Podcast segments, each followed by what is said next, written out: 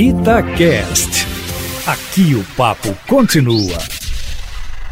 Na semana seguinte à dissolução da Força Tarefa da Lava Jato em Curitiba pelo Procurador-Geral da República, Augusto Aras, o país discute ainda de maneira modesta o legado dessa iniciativa.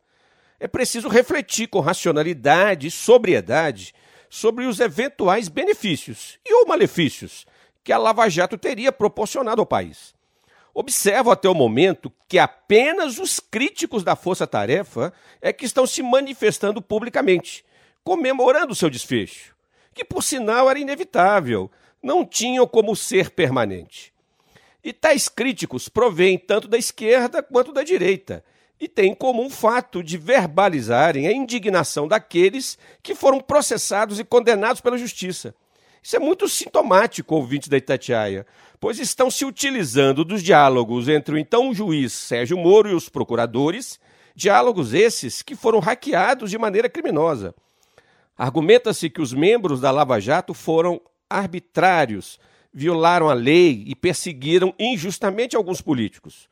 Entretanto, até o momento, tal suposta arbitrariedade não foi atestada pelo Supremo Tribunal Federal. Ao contrário desses críticos, entendo que a Operação Lava Jato é um marco muito importante e positivo na história do Brasil. Pela primeira vez em nossa existência enquanto nação, testemunhamos uma ação firme e dura contra os criminosos de colarinho branco, que compõem a elite econômica e política da sociedade.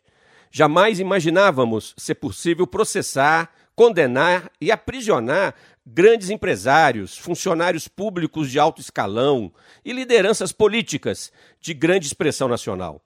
E a Lava Jato mostrou que isso é possível, que não precisamos nos resignar com a crônica impunidade que caracteriza a criminalidade dos ricos e poderosos.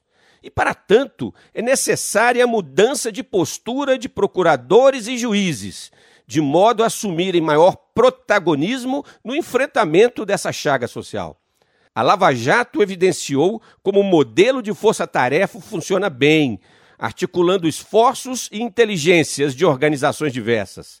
Serve de referência para outras iniciativas de repressão não apenas à corrupção, como também ao crime organizado em suas diversas manifestações. O Estado de Direito avançou no Brasil com a Operação Lava Jato.